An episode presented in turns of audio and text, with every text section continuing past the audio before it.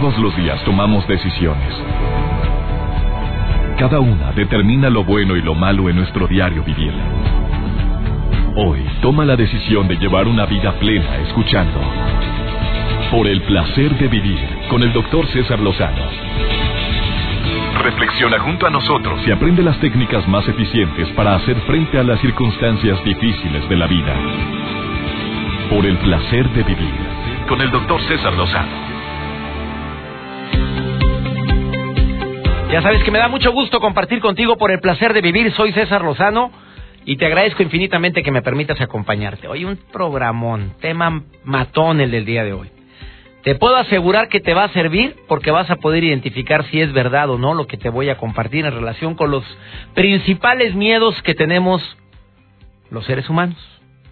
Pero antes de hablar sobre esto, déjame decirte que hace unos días publiqué una frase matona que causó mucho ruido para bien y para mal. La mayoría fue para bien porque me pusieron sus testimonios.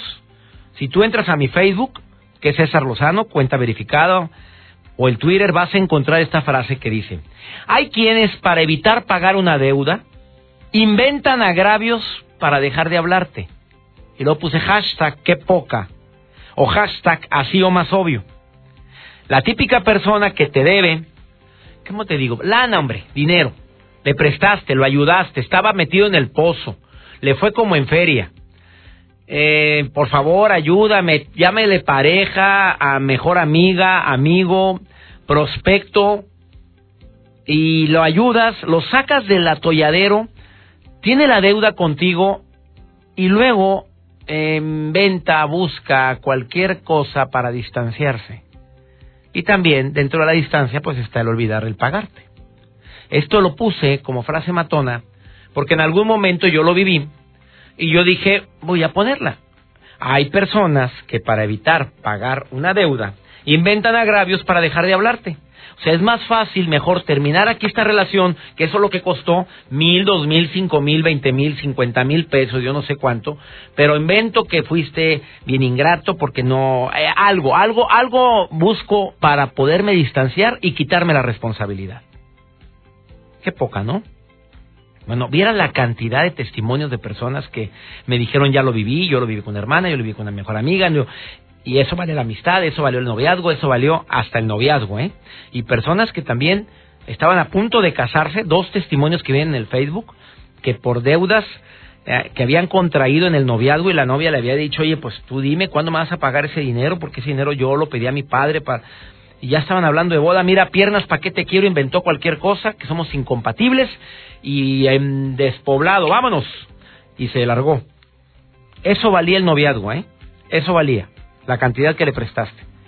Eh, son lecciones bien dolorosas. Hay gente que sigue cobrando y todavía le manda correos, le manda mensajes, le manda WhatsApp y reciben el silencio como respuesta o reciben solamente la indiferencia o no sé, tú me ofendiste. Ah, no, pero no pagas.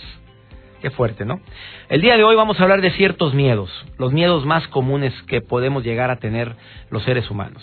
Te vas a quedar sorprendido cuando te diga cuáles son de los más comunes, em, los dos o tres que más parálisis pueden causar a la gente de apanicarnos tanto que no podemos seguir avanzando.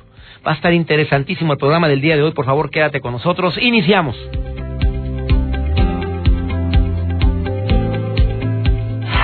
Placer de vivir con el doctor César Lozano. Hay varias encuestas en relación con el tema de cuáles son los miedos más comunes que las personas eh, tenemos y que mm, deseamos alejarnos de esos temores. Pero una cosa es preocuparme y otra cosa es ocuparme. Bueno, en base a las investigaciones dicen que los 10 mayores temores de los seres humanos son, el primero, podrás imaginarte cuál. A la muerte. Bueno, a ver, ¿es preocupación eso? ¿Debería de preocuparnos la muerte? Yo creo que, que puede ser que haya gente ahorita que está, a mí me, me, me mortifica morirme. A lo mejor no es el morirte, que es algo segurísimo, que lo vamos a pasar todos, vamos a pasar ese umbral, vamos a vivir la experiencia de terminar nuestra etapa terrenal y pasar, sabrá Dios a dónde. No hay nadie que haya regresado y nos haya dicho, está padrísimo, está.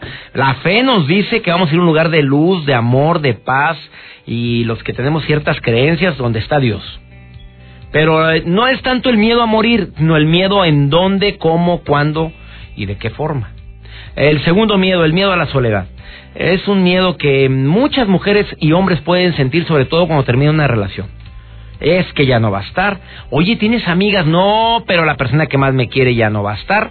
A la mayoría de las personas no les gusta estar solas. Hay algunos que sí nos encanta. Somos seres sociables y necesitamos unos de otros para poder subsistir. El hecho de pensar en la soledad puede llegar a aterrorizar a varias personas. El miedo a la enfermedad. De esto no me quiero detener ahorita. ¿Sabes por qué? Porque el siguiente bloque te vas a quedar sorprendido de las nuevas investigaciones que hay, sobre todo para todos aquellos que dentro de los miedos a la enfermedad, el más común ahorita es el cáncer. ¿Por qué? Porque tuviste un familiar con cáncer, porque viste que tal persona lo padeció y, y luchó contra el cáncer, se curó, pero le costó un chorro. O hay alguien que lo venció el cáncer y sufriste demasiado y bueno, claro que simplemente oír la palabra a muchos nos da miedo. Bueno, no te pierdas, por favor, y no te vayas a ir de la radio, porque te vas a quedar sorprendido si tú eres una de las personas que les tiene miedo a la enfermedad. Dentro de los tipos de enfermedades, el cáncer, por un descubrimiento impactante para poder prevenirlo antes de que se presente, así como lo oyes. Aquí están frente a mí dos médicos que vienen a explicarte los nuevos avances. ¿Te acuerdas de Angelina Jolie? Que se quitó los senos porque tenía predisposición a padecer cáncer de mama. Bueno, no nada más tomó la decisión porque sí, no, se hizo ciertas pruebas, ciertas preguntas que se le formuló su médico oncólogo y a la mayoría contestó que sí y por eso procedió a hacerse eso. La pérdida de un ser querido es uno de los temores enormes que tenemos los seres humanos. Perder a alguien que amamos o que es importante para nosotros pues creo que nos ocasiona gran temor. Ah, hay gente que aunque no lo creas, y está, está catalogado como el quinto temor, ¿eh? No lo puedo creer y quiero que me digas tú si es o no es verdad. A enamorarte. Así te habrá ido, mamita. Digo, para que venga catalogado como el quinto temor. El sexto es el futuro. El no saber qué me depara el destino y la vida, el no saber si mañana voy a lograr lo que quiero, si voy a tener trabajo, ¿no? Si si mi hijo va a lograr lo que tanto se anhela y desea. El miedo al futuro es algo que da tanto miedo que hay personas que acuden a que le lean las cartas, el café, el tarot y tantas cositas más para que me digan que viene bien. A, a fracasar. Dentro del futuro también está la palabra fracaso. ¿Y quienes tienen más miedo a fracasar? Quienes en el pasado han intentado algo y no les ha ido nada bien. El tener una idea, tengo un sueño, y tengo el temor de que esa idea o ese sueño se quede en el camino. El miedo al cambio, no me digas tú que no. El octavo temor de todos los seres humanos dentro de estas investigaciones que tanto en el Reino Unido como en los Estados Unidos se han realizado, el miedo al cambio es un temor que muchos tienen y mejor prefieren usar la frase, mira, si no ha fallado, ni le muevas, hombre, así déjalo. Oye, que hay que cambiar el sistema del programa porque ya está... No, no, no, no, no, no, no, no, no, no sabemos si va a jalar. Oye, yo he cambiado en este programa en 10 años que llevo en la radio, no nada más en Nexa. Quiero que sepas que he cambiado el formato, yo creo que unas nueve veces o ocho veces. De, me cambio de especialistas, meto otras cosas, meto secciones. Si no, oye, nos quedamos obsoletos y esta es una necesidad, no nada más por rating, lo hago por porque me aburro, me puedo llegar a aburrir, te puedes llegar a, puede llegar el, el fantasma de la rutina y te puede envolver y empezamos a hacer el programa nada más por palomearlo. Al miedo a la crítica, esto yo no lo pondría en el nueve, yo lo pondría como en el cuarto o en el quinto temor de los seres humanos porque hay gente que tiene pavor a la crítica. O sea, esa necesidad de quererle agradar siempre a los demás, te quiero recordar que esto es prácticamente imposible. Así seas bien chambeador, te van a decir, ah, pues tú chambeas porque no tienes que hacer en tu casa. No, es que no trabaja tanto, ¿ves? Es un arrastrado. Oye, es que lo quieren mucho en su casa. Sí, pues cómo no lo van a querer, pues con la lana. O sea, la gente va a buscarte una situación por donde fregarte. Y si tú eres de las personas que quieres agradarle a todo el mundo, mmm, siéntate. Te cargó el payaso. El miedo al qué dirán, por favor. Siempre van a decir. Ay, por último, el miedo a no cumplir esos sueños que se parece mucho al miedo al fracaso, se parece mucho al miedo al futuro, pero aquí es un sueño en especial, un anhelo que tú tienes de mucho tiempo atrás y que desde que eras joven dijiste, yo algún día voy a tener una casa como esa, voy a tener un carrazo como ese. Y ese sueño no se ha cumplido, ya no estoy hablando del futuro, no estoy hablando del fracaso, no, un sueño específico. Yo voy a tener dos hijos y resulta que no puede embarazarse tu esposa o tú. No pueden concebir a un hijo. Y ese temor a no cumplir con ese anhelo de esa casa que te imaginaste con dos niños puede ocasionar un, una inercia negativa o una ansiedad extrema. Después de esta pausa te tengo una sorpresa, sobre todo para todos aquellos que tienen uno de estos temores, que es el, miedo a la enfermedad. Si dentro de la enfermedad está el cáncer, un descubrimiento impresionante, que para mí es prácticamente reciente, de cómo poder saber si tú eres propenso a tener un cáncer. Está fuerte, ¿no? ¿Te quedas conmigo? Después de esta pausa.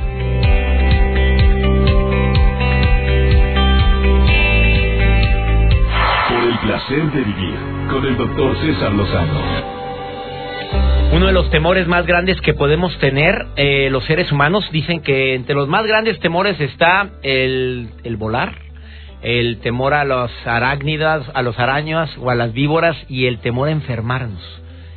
Son de los temores más grandes que existen. Y dentro de la gran variedad de enfermedades que podemos tener, hay dos que están ahorita muy, no voy a usar de moda, digo, más frecuentes el temor a perder la memoria y el temor a padecer cáncer. Y quienes hemos tenido familiares con cáncer nos preguntamos, a ver, si a mi mamá le dio cáncer, si a mi papá le dio, o a una tía, o ya tengo tres tías que le dieron cáncer de seno, tengo más posibilidad, podría preguntar cualquier señora que me está viendo ahorita, o mi papá tuvo cáncer de próstata, mi abuelo murió de lo mismo, ¿Hay posibilidad de que yo traiga el gen portador de la mutación o que se multipliquen las células que, que, provocan el cáncer? Por eso me, me, impresionó el saber que ya existe ese estudio. Todos sabemos que Angelina Jolie se quitó los dos senos después de que se hizo una prueba. Pero esa prueba, esta mujer no se la hizo a lo loco.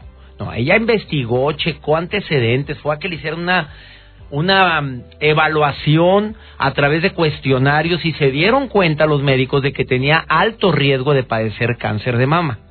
Viene a mi mente personas que lo han padecido el cáncer, como Lorena Rojas, que desafortunadamente perdió la batalla contra el cáncer, Alejandra Guzmán, creo que tuvo antecedentes de cáncer, Angélica María, Daniela Romo, eh, Reyes Espíndola, que acaba de publicar hace menos de un año que padeció también cáncer y salió adelante, gracias a Dios. Ahora el cáncer no, es igual a muerte. Antes sí. Si es diagnosticado a tiempo, no, mm, olvídate, ahí existen múltiples terapias que pueden ayudar. Y se lo digo porque conozco a mucha gente así. Platicando con, la mm, invitada, con los invitados el día de hoy, eh, la doctora Bárbara Garza García y el doctor Joel Salazar. La primera es asesora genética en cáncer hereditario y de alto riesgo. Eh, imagínate que el título asesora genética, ¿a dónde hemos llegado? En mis tiempos, doctora, ¿qué esperanzas que habría de eso? Existía la, clase de inmunología, pero veíamos algo de genes, pero ahora hay asesores genéticos de alto riesgo. Bienvenida, doctora. Muchas gracias, César. Gracias por la invitación. Doctor Joel Salazar, 15 años de experiencia, egresado de la gloriosa Universidad Autónoma de Nuevo León, de la cual yo soy egresado, y además de la Universidad Autónoma de Barcelona. Bienvenido, doctor Joel. Gracias por estar aquí. Muchas gracias por la invitación. A ver, vamos a ver. Eh, ahorita se puede diagnosticar más fácilmente quién puede ser eh, portador, no sé si decir portador. Bueno, ¿quién tiene más riesgo de padecer cáncer, doctora? Sí. Eh, dígame ejemplos. Dentro de una encuesta que usted realiza, ¿qué preguntas son las que más podría la gente pensar ahorita que me está escuchando que tiene el temor, uno de los temores enormes que es enfermarnos y dentro de las enfermedades el cáncer? ¿Qué preguntas son las que son bien básicas, son más básicas, perdón? Primero, eh, historia personal. ¿He tenido cáncer yo? Sí. ¿Cuál? ¿A qué edad? Historia familiar. Papá tuvo cáncer, mamá tuvo cáncer, tías, hermanas, primos, familiares cercanos, ¿verdad? Con cáncer y a qué edad. ¿A qué edad es importante? Es ¿Por qué? A ver, si el cáncer lo tuvo Eh, ¿Antes de los 50 años? Ahí sí llama un poquito más la atención. Lamentablemente, por ejemplo, en el cáncer, en el tipo de cáncer de mama, después de los 60 años ya es algo eh, aceptable. Simplemente por el, el hecho de ser mujeres tenemos el riesgo de padecer cáncer. Pero si yo veo un cáncer de mama antes de los 60 años y todavía todavía más antes de los 45 años, me llama mucho la atención y es importante ahí descartar que pudiera haber algo hereditario. Hereditario, o sea, usted lo detectaría a través de una prueba que se saca con sangre o con saliva. Sí. Y ahí podemos detectar que posiblemente tú eres un candidato a padecerlo. Sí, se estudian los genes, ya sea en saliva o en sangre, y haz de cuenta que los abren y los escanean. Se busca algún error o que faltó algún pedacito, y eso me genera un riesgo aumentado sobre la población general para tener ciertos tipos de cáncer, depende del gen que encontremos mutado. Del gen. Doctor Joel Salazar, le pregunto a usted como oncólogo con 15 años de experiencia, ¿se ha logrado detectar a personas que tienen esto, usted en su práctica, en su trabajo con la doctora Bárbara? Ya han dicho, señora, usted sí, mejor quítese los dos senos ¿Lo han hecho? Sí, pues, sí, por supuesto. Tenemos ya algunos meses de experiencia haciendo las pruebas. Primero que nada, haciendo los cuestionarios para identificar a las personas de alto riesgo. Fíjate, eso me gusta mucho. Primero cuestionarios. Sí, primero. Ustedes no se salen de la base de un médico que es la historia clínica. Absolutamente. Porque hay gente que se brinca la historia clínica y se van a las pruebas y se ha hecho una especie de comercialización tremenda con la medicina, doctor Iberas. me da pena, me da vergüenza saber cuántos colegas han comercializado con estudios y estudios antes de lo más importante que es la historia. Incluso hay personas que llegan ya tan predispuestas que llegan directos diciendo quiero hacerme una prueba genética y la respuesta es primero vamos a hacer una historia clínica en la que evaluamos los antecedentes personales y los antecedentes familiares.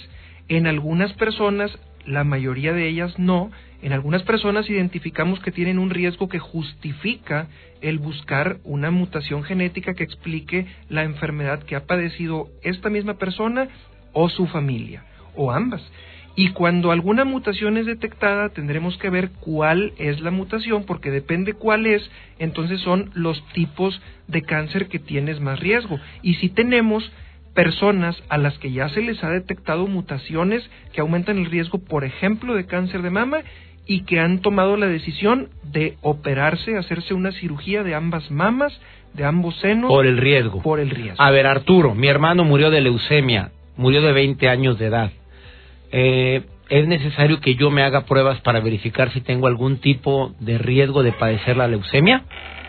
No, con nada más eh, una historia clínica así tan, tan puntual y, y tan vaga no es candidato para hacerse una prueba genética. Necesitamos más datos. Eh, normalmente tengo aquí, eh, para que la gente se, se ubique, ¿cuándo puedo pensar en que yo puedo ser candidato a una prueba genética? Cáncer a edades tempranas. Cáncer en la familia. Más de un familiar. Más de un. Más de un familiar. Con cáncer. Sí, sobre todo de primer grado. ¿Quién es primer grado? Mamá, papá, hermanos, hijos. ¿Ok? hijos también. Y tipos de cáncer raro, cáncer de mama en hombre, por ejemplo, cáncer de ovario. Este, pues en el hombre no hay cáncer de ovario. No. Cáncer, cáncer de, gónadas, ¿verdad? De testículo. Este, el cáncer de ovario en mujer y el cáncer de mama. ¿El cáncer de ovario en mujer es raro? El cáncer de ovario en mujer es un tipo de cáncer en el que se debe hacer una prueba genética ya estipulado por las guías de Estados Unidos. Doctora, eh, cuando son dos familiares con cáncer, mira la pregunta que me hacen, eh, la están formulando en Chihuahua, son dos familiares con cáncer. Mi papá de cáncer de próstata a los 50, mi mamá cáncer de mama a los 38.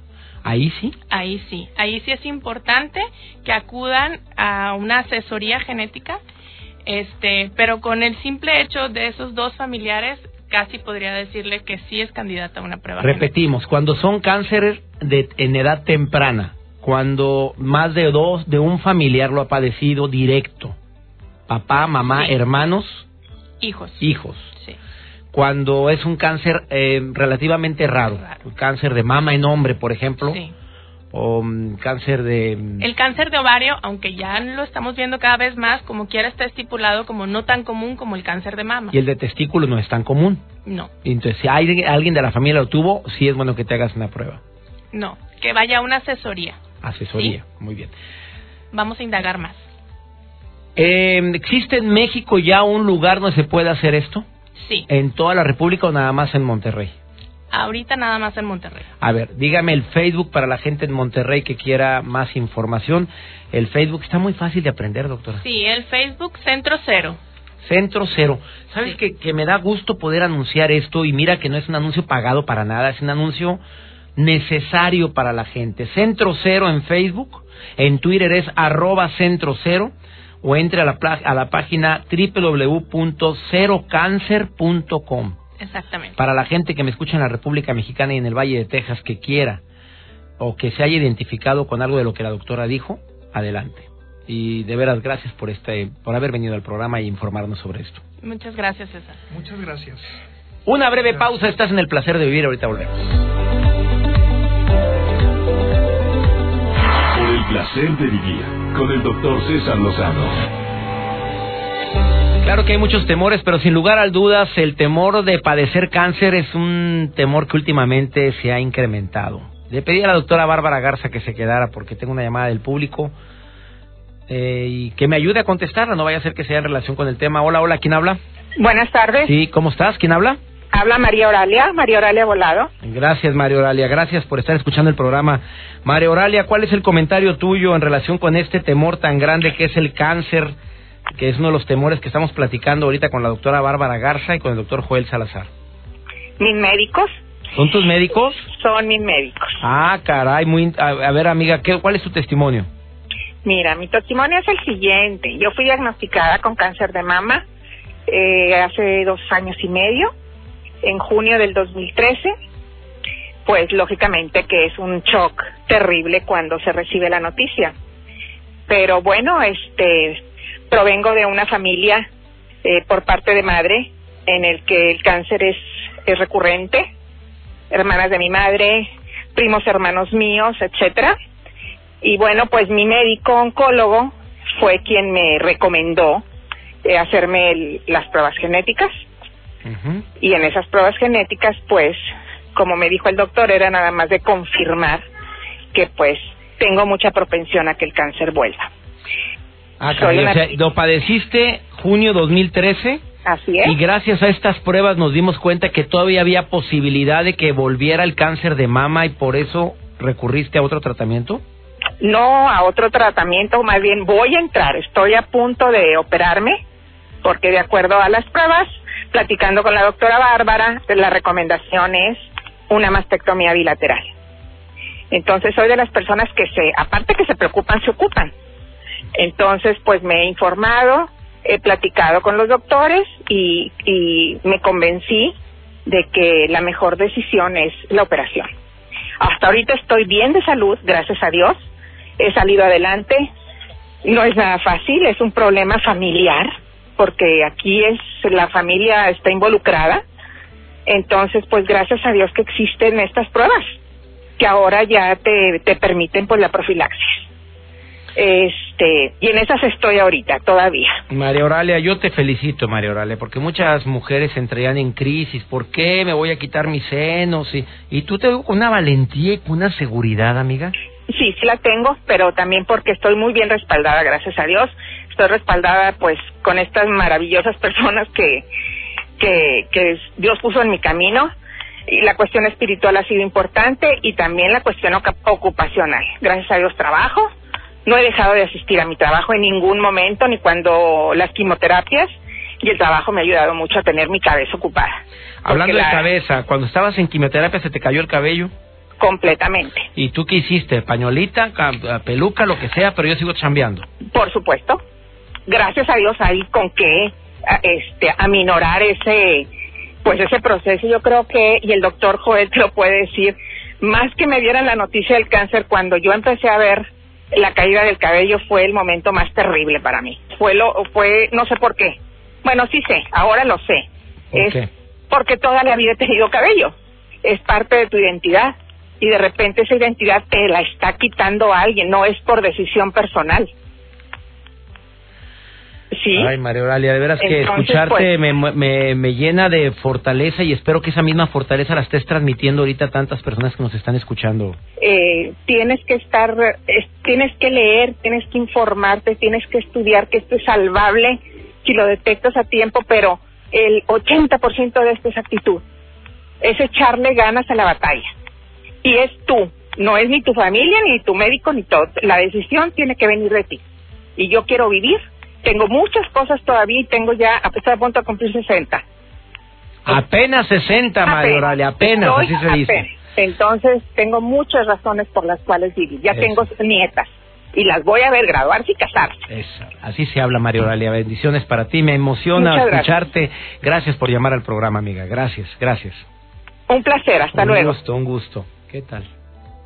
¿Oíste cuánto dijo 80% actitud, doctora Bárbara Garza? 80% actitud. Y sí, eso lo vemos, nosotros vemos muchos pacientes, César, y es 80% actitud. O sea, tú, tú detectas a la paciente con cáncer o al paciente con cáncer que desde el principio ya llegó derrotado Sí. y el porcentaje de derrota que trae en la mente Se relaciona con el porcentaje de curación que va a me tener. eso, Sí, sí lo vemos. Lo vemos y realmente es asombroso. Cuando vemos pacientes como María Oralia, que ella tiene una hermana con cáncer de mama, mamá con cáncer de mama tuvo, abuela tuvo, primas con cáncer de mama. de las cuales algunas murieron. Exacto, y Pues muy jóvenes, muy jóvenes. Este, y nosotros tenemos los dos lados de la moneda y vemos a María Oralia y vemos a otras pacientes, incluso María Oralia ha salido muchísimo. Y con cáncer, con cáncer de más gravedad y salen adelante por la actitud. Actitud. que nos sirva de experiencia a todos. Nadie sabemos qué nos depara el futuro, pero que recordemos que usemos las frases que dijo María Oralia. Yo tengo cosas pendientes por hacer. Hay que vivir. A ver, es incorrecto, me pregunta una persona, yo tengo, tuve cáncer de mama, eh, no me he hecho las pruebas, pero me voy a, ya estoy pro- programada para quitarme los dos senos. No, ahí yo creo que primero lo que tenemos que hacer, César, como lo mencionamos Está asustada, hace hay que entenderlo, a ver. Exacto, sí. Pero también eh, las cirugías tienen sus riesgos, que también hay que tomar en cuenta. Uno tiene que poner en la balanza, ¿ok? No es cualquier cosa. Mejor vaya a hacerse las pruebas, ah, bueno, las pruebas no, la encuesta, La evaluación. la evaluación, la sí. historia clínica y en ese momento le dirán si es candidato para hacerse las pruebas y ya dijimos el dato. Repite nuevamente el, el Facebook, por favor. Centro Cero. Centro Cero. En la página de internet es www.cerocancer.com. Gracias, doctora. Vamos a una muy breve pausa. Eh, este tema es importantísimo, de veras. Uno de los temores más grandes es enfermarnos de algo como esto. Pero me, me quedo con las palabras que dijo María Oralia. No me preocupo, me ocupo. Ahorita volvemos.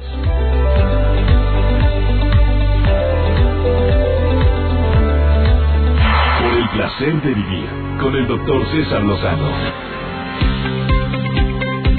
Escuchar el testimonio de la señora Oralia me hizo recordar una de mis frases matonas que creo que viene muy ad hoc con estos temores fundados o infundados, ¿eh? Quisiera que, antes de decirte la frase, quisiera que hubiera pasado al aire la llamada de una persona que me llamó de un miedo tremendo al futuro, pero tremendo, que se levanta con ansiedad, que a veces no puede concebir el sueño por pensar en lo que va a pasar mañana. ¿Tienes trabajo? Sí. ¿Cuál es el temor? No sé. Ahí es donde requeremos, donde se requiere un terapeuta, donde se requiere un, un psiquiatra, un psicólogo, que te pueda ayudar a entender esos miedos a través de alguna de las estrategias que ellos magistralmente manejan. Aprovecho para saludar a todos los terapeutas que se la parten para llevar eh, paz al- a muchas personas que están padeciendo diferentes trastornos, porque yo creo que todos en un momento determinado necesitamos un terapeuta. Yo saludo a ellos, a los psiquiatras también. Bueno, la, la frase es, lo que verdaderamente causa sufrimiento no es lo que sucede, sino los pensamientos desgastantes e infundados que dejamos que fluyan. O sea, vivimos tragedias inexistentes. Eh, muchas de ellas infundadas, basadas en el miedo, circunstancias que aún no suceden y que a lo mejor ni sucederán y que pensamos como pensamos en ellas como si ya fueran realidad. O sea, ya estoy viviendo y sufriendo por adelantado. No olvides que un pensamiento provoca un sentimiento y un sentimiento provoca una acción. Ojalá y esta frase te pueda haber ayudado a limpiar tus pensamientos, a sanear tus pensamientos, a decir, vale la pena seguir pensando en algo que no va, que no, ni me consta, ni sé si va a ocurrir. Y sobre todo deseo que este programa te haya gustado. Como todos los días te saludo a ti donde quiera que estés y te invito a que me escuches el día de mañana. Por el placer de vivir se transmite diariamente a través de esta estación. Soy César Lozano y le pido a mi Dios que bendiga tus pasos, bendiga tus decisiones y que nunca olvides que el problema más grave no es lo que te pasa, es cómo reaccionas a lo que te pasa. Ánimo, hasta la próxima.